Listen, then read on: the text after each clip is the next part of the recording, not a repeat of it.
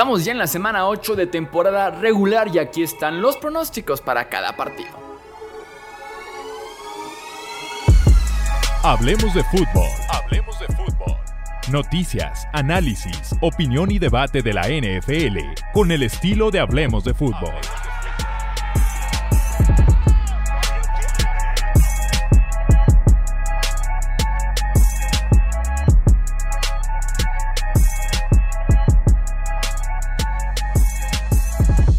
¿Qué tal amigos? ¿Cómo están? Bienvenidos a una edición más del podcast Hablemos de Fútbol. Yo soy Jesús Sánchez. Un placer estar con ustedes aquí nuevamente para poder hacer los pronósticos, platicar un poco de lo que fue el Thursday Night Football.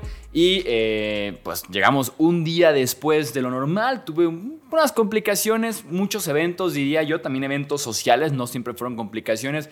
Vengo aparte de blanco porque venimos de un evento que nos invitó una marca a poder ver el clásico, que por cierto se llevó el equipo que juega de blanco. Así que vamos a platicar de lo que fue el Thursday Night Football antes de que me dejen un dislike o me digan que no hable de fútbol en este podcast. Buccaneers perdió 18-24 en contra de los Bills. Buffalo que me da la sensación de que es un equipo este año que juega al nivel de su oponente, o sea, se enfrenta con un oponente bravo, un oponente complicado, juega muy bien un oponente un poco más flojo y juega a ese mismo nivel que tiene básicamente su rival. Además de que con los rivales con los que baja justamente ese nivel, me da la sensación de que saben que tienen la capacidad, sobre todo la capacidad ofensiva, de apenas darle un pisotoncito al, al acelerador y ponerse arriba por 10 sentarse, ponerse cómodos, cuando los están otra vez alcanzando, ya están nada más a 3, 4 puntos de ventaja, otro pisotoncito, otra vez están a 10. Entonces me da esa sensación con este equipo Búfalo, lo cual es frustrante y lo cual no te permite ver de alguna forma el nivel real que tiene este equipo de los Bills, pero que así ha sido, creo yo, este año eh, esta franquicia. Josh Allen tiene un partido nuevamente con entregas de balón, un partido sucio, un partido en el que no alcanza su máximo nivel, creo yo. Eh, y aparte, otra vez fue revisado, aunque sea unos instantes, por una posible lesión en, la tiendita esta de campaña azul que utilizan los médicos para poder revisar a los jugadores. Muy bien Dalton Kincaid, el tight end de primera ronda de los Buffalo Bills, que para mí era un jugador fascinante en el proceso del draft. No está Dawson Knox, no va a estar un mes completo Dawson Knox y Kincaid puede levantar la mano bastante, bastante bien y también buen partido de Gabe Davis, que esos sí son muchísimo más contados y que de todos modos no vale la pena ilusionarse con este wide receiver que es un poquito inconsistente. Vamos entonces a platicar del resto de la semana. Tenemos el Texans en contra de Panthers. Primera vez en la historia que tenemos en el mismo partido de un mismo draft al pick 1, pick 2, pick 3. Pick 1 es eh, Bryce Young, quarterback de los Panthers. Pick 2 es CJ Stroud, quarterback de los Texans. Y el pick 3 fue Will Anderson, el pass rusher de, también de los Houston Texans. Creo yo que Anderson tiene una oportunidad de oro para tener un partido importante porque la protección a eh, a Bryce Young ha sido lamentable, también la toma de decisiones, la urgencia con la que está no jugando Bryce Young, y eso le permitiría a Anderson, que ha sido bueno en tema de llegar al coreback un poco tarde, más presiones, más tema de coreback hit y no tanto de capturas de coreback, que es igual de valioso básicamente presionarlo que que como tal terminar la jugada, pero ha sido bueno y tiene la oportunidad, creo yo, aquí también de seguir siendo, eh, de seguir jugando a ese nivel. Damian Pierce, que no ha sido nada, nada bueno este año, el corredor de los Houston Texans, sobre todo porque la línea ofensiva de Houston ha sido muy mala en el juego terrestre. Va en contra, creo que es la peor defensiva terrestre de la NFL, así que también Damian Pierce tiene la oportunidad de levantar la mano. Y en este duelo de coreback, CJ Stroud este año ha sido decisivo, ha jalado el gatillo, ha sido preciso, ha estado de pie sobre todo. Ha sido muy buena la protección de los Texans de la línea ofensiva por aire. Lo contrario a Bryce Young, ¿no? Que ha sido pésima la línea ofensiva, que sus wide receivers no generan separación y que no se deshace del balón. Vamos con los Houston Texans. Rams en contra de los eh, Cowboys el éxito de los Rams, éxito ofensivo, depende directamente de su línea ofensiva y del tiempo que le den a Matthew Stafford, de lo limpio que termine Matthew Stafford un partido. Sido una línea ofensiva buena, pero que cuando ha tenido retos un poco más grandes, un poco más complicados, ha bajado ese nivel y el mejor ejemplo fue hace siete días con los Pittsburgh Steelers, ¿no? que le estuvieron pegando mucho y que fueron protagonistas tanto TJ Watt como Alex Highsmith en esa línea ofensiva. Ahora van en contra de una línea ofensiva bastante talentosa como es la de los de las Cowboys y esperaría que fuera más bien la línea defensiva de Cowboys la que dominara este partido, la que se hiciera realmente presente. Eh, a la ofensiva quiero ver a más jugadores implicados que no sean CD Lamb. Creo yo que Ese fue el pecado la temporada pasada en Dallas, que solamente dependían mucho de CD Lamb en el juego, aéreo y están cayendo en ese mismo punto, creo yo, este año. Vienen de semana de descanso, los Cowboys veremos si pueden corregir y aprovechar. Vikings en contra de Packers, rivalidad del norte de la NFC. Momentos contrarios. Eh, Minnesota viene de jugar muy bien la línea ofensiva en contra de San Francisco. Kirk Cousins lanzar el ovoide por doquier, como quiera. Y Cam Akers también sumar un poco en el tema del juego terrestre, a diferencia de Alexander Mattison. Mientras que Green Bay, como les digo, es el momento contrario. Totalmente, ¿no? Eh, no han corrido muy bien por la ausencia de Aaron Jones, porque AJ Dillon ha sido una excepción total este año, porque Jordan Love ha sido desastroso y porque su línea ofensiva ha sido buena, protegiendo a Jordan Love, pero malísima abriendo carriles para los corredores. Entonces, momentos muy diferentes. Es en Lambeau este partido, pero vamos a ir con los Minnesota Vikings. Saints en contra de Colts, el rematch del Super Bowl de la temporada 2010, no, 2011, la temporada 2011, ese Super Bowl Saints en contra de Colts. Drew Brees en contra de Peyton Manning, un Super Bowl muy disfrutable ese de Saints Colts. Eh, creo que es el partido más cerrado y complicado de pronosticar esta semana. Nueva Orleans, de hecho, es favorito por tres puntos como visitante, lo cual me sorprende porque mi pick justamente son los Colts. Creo que es el mejor equipo en términos generales. Son la mejor ofensiva sin tener los mejores nombres del enfrentamiento. Sobre todo porque es un mundo de diferencia el sistema que tienen los Indianapolis Colts con Shane Steichen, el head coach y quien trajo su sistema ofensivo y que están todos en el mismo, eh, en la misma página, en un calibre alto, trabajando bien la ofensiva como sistema ofensivo, mientras que los Saints es todo lo contrario, ¿no? Después de las gritonizas que le pone Derek Carr a Chris Olave, Tyson Hill y compañía cada semana, así que vamos con los Colts. Pats en contra de los Dolphins. Tyreek Hill sí juega, Está limitado por tema de cadera, pero sí va a estar jugando Tyreek Hill, que es parte importantísima del éxito que tenga ofensivo este equipo de los Dolphins. Nueva Inglaterra, que ha tenido históricamente buenos resultados en contra de Tyreek Hill cuando estaba con los Chiefs y recientemente cuando estuvo con los Dolphins. Incluso esta misma temporada tuvieron yo muy buen partido en contra de Hill. Belichick es de la idea de ponerle todo el tiempo un doble equipo, el esquinero más rápido que tengo y arriba un safety. Es básicamente la estrategia de Belichick y ha logrado bastantes buenos resultados contra Tyreek Hill. Aquí el tema es que ya no cuenta con Jack Jones, no cuenta con Christian González, así que va a ser un poquito más complicada la tarea para el grupo de cornerbacks de New England. El pass rush de los Pats no me parece suficiente como para quitarle tiempo a Tua, que quitándole tiempo a Tua ha sido como ha perdido Miami en contra de Buffalo, en contra de Filadelfia, no tiene ese tipo de pass rush definitivamente New England.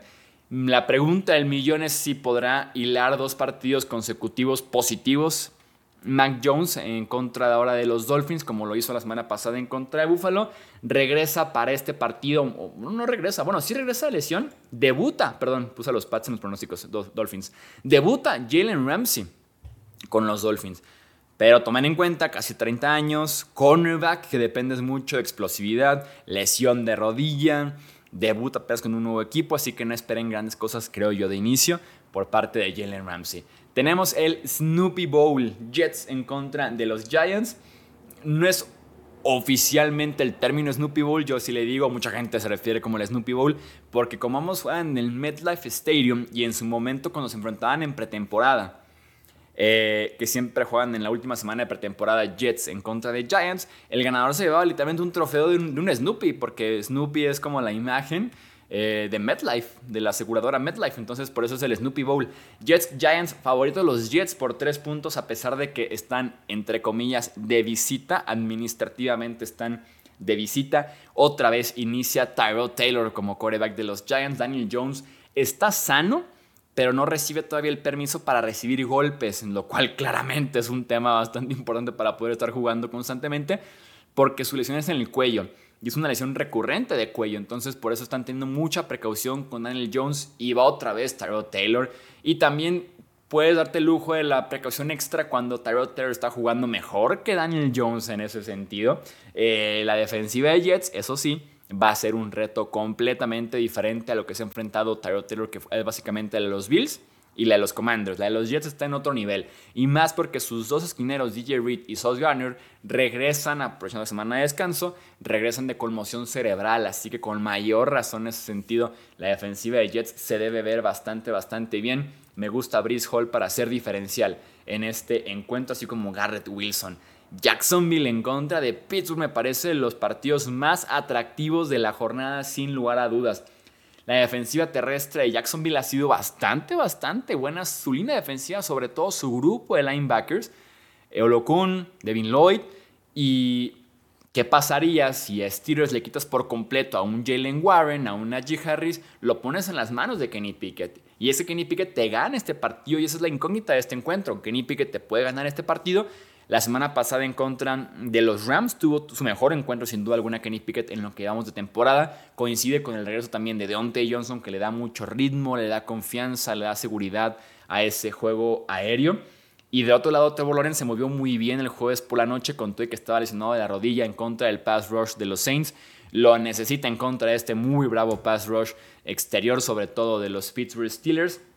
Y me pregunto si Pittsburgh tiene suficientes cornerbacks como para poder defender el juego aéreo, el ataque, el ataque aéreo de este equipo de los Jaguars. Vamos con Jacksonville, pero Pittsburgh siempre va a ser un hueso muy duro de roer. Falcons en contra de Titans, Ryan Tannehill no juega. Will Levis, el novato, se espera que sea el coreback con Malik Willis, eh, de segundo año, teniendo por ahí algunos momentos. No sabemos si todavía algunos paquetes, algunas series, solamente algunas jugadas. Aquí el tema es que Malik Willis se ha visto espantoso eh, el año pasado y este año en lo que ha jugado. Y a pesar de que se ha visto espantoso en su momento, Will Levis, el novato, no le pudo ganar en Training Camp y pretemporada como para estar él como coreback 2. Entonces, ¿qué nivel podemos esperar de Will Levis? Que de por sí creíamos ya en el proceso del draft que tenía las herramientas y le faltaba mucho como para estar listo para jugar en la NFL. Así que esperen resultados muy mixtos por parte de Will Levis en su debut. Eh, veremos si Titans vende después de este partido que se acerca ya la fecha límite de cambios, es el 31 de octubre. Veremos si decide vender a Derrick Henry y a DeAndre Hopkins sobre todo. Filadelfia en contra de Washington.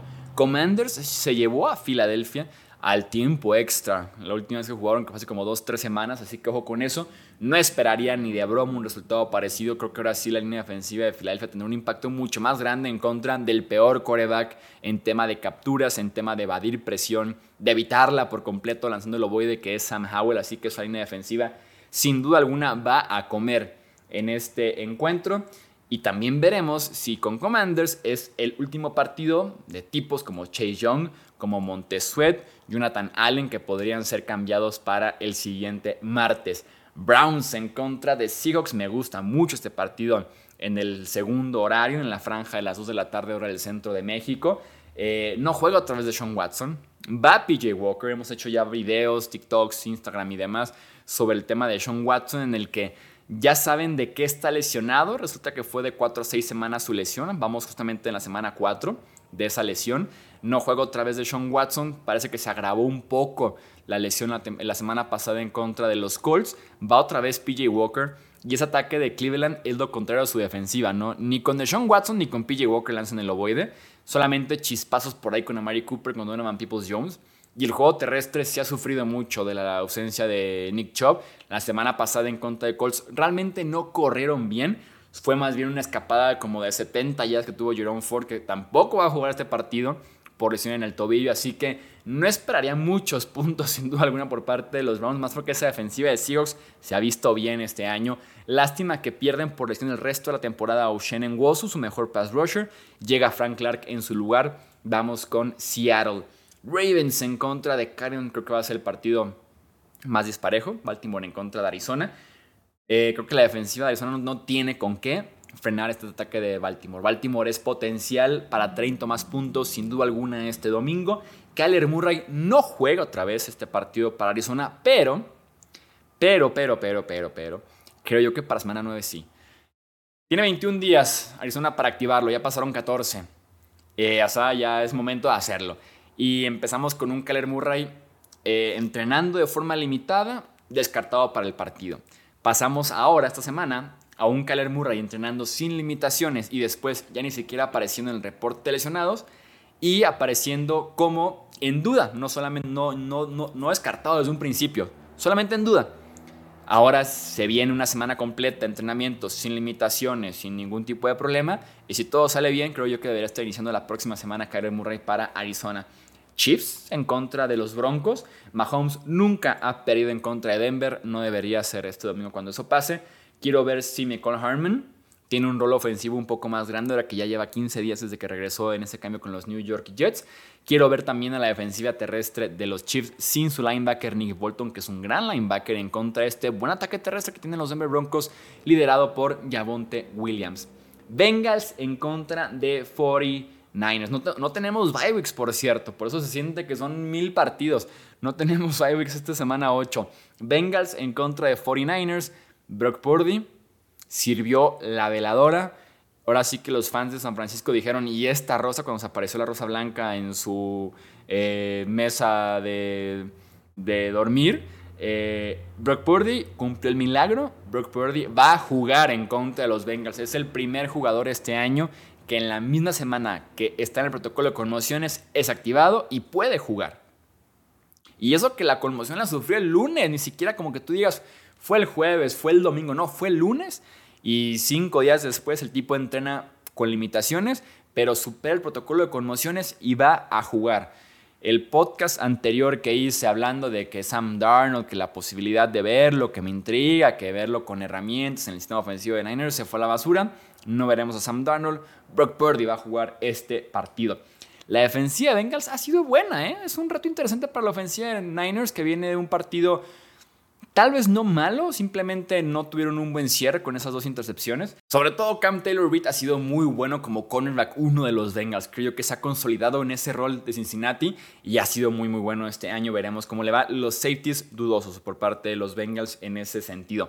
La línea ofensiva de los Bengals, hablando de ese costado del ovoide, también ha sido tirando la malita. Yo esperaba grandes cosas de ellos este año y no ha sido la mejor, o por lo menos en el papel se veía mejor de lo que se ha visto sin duda alguna en el campo.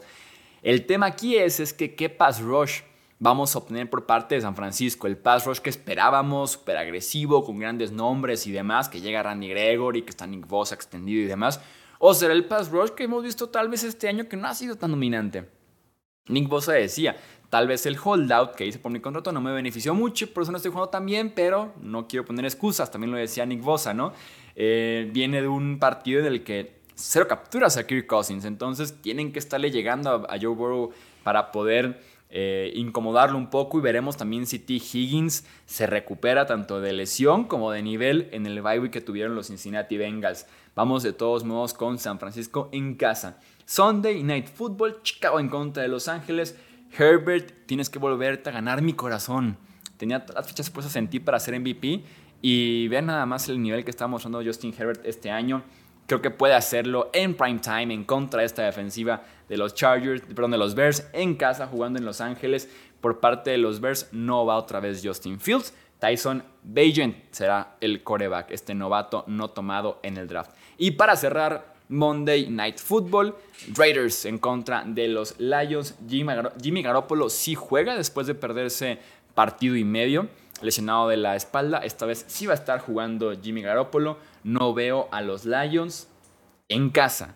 Nuevamente recibiendo un Monday Night Football, es un momento histórico para Detroit, perdiendo este encuentro contra los Raiders. Iniciaron lentos y fueron superados físicamente en contra de los Ravens. No va a suceder sin duda alguna en contra de los Raiders. Esa defensiva de Lions se ha alimentado de rivales pobres en las últimas semanas, como lo es el sur de la NFC los Raiders también califican como un rival bastante pobre, así que vamos con los Lions. Recuerda comentar tus picks para esta semana número 8, disfrutar el domingo y el lunes no hacer corajes ni por mis picks, ni por tus picks, ni por el fantasy, disfrutar y ya saben que regresamos aquí el domingo por la noche, diagonal lunes por la mañana, para analizar lo que fue el domingo de semana 8. Esto es Hablemos de Fútbol, yo soy Jesús Sánchez, hasta la próxima. Gracias por escuchar el podcast de Hablemos de Fútbol. Para más, no olvides seguirnos en redes sociales y visitar hablemosdefutbol.com.